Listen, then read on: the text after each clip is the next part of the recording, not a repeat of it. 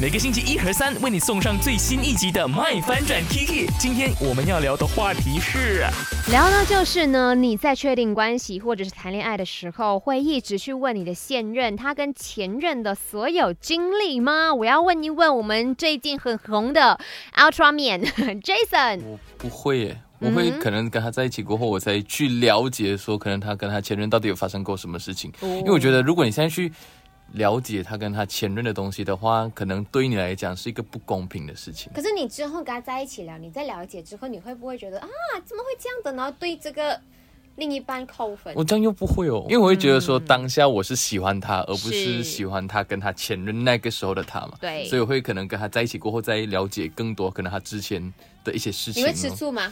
我当然会多少一点会的比啦，较吗？不会啦，当然。哦，OK，好谢谢 Jason。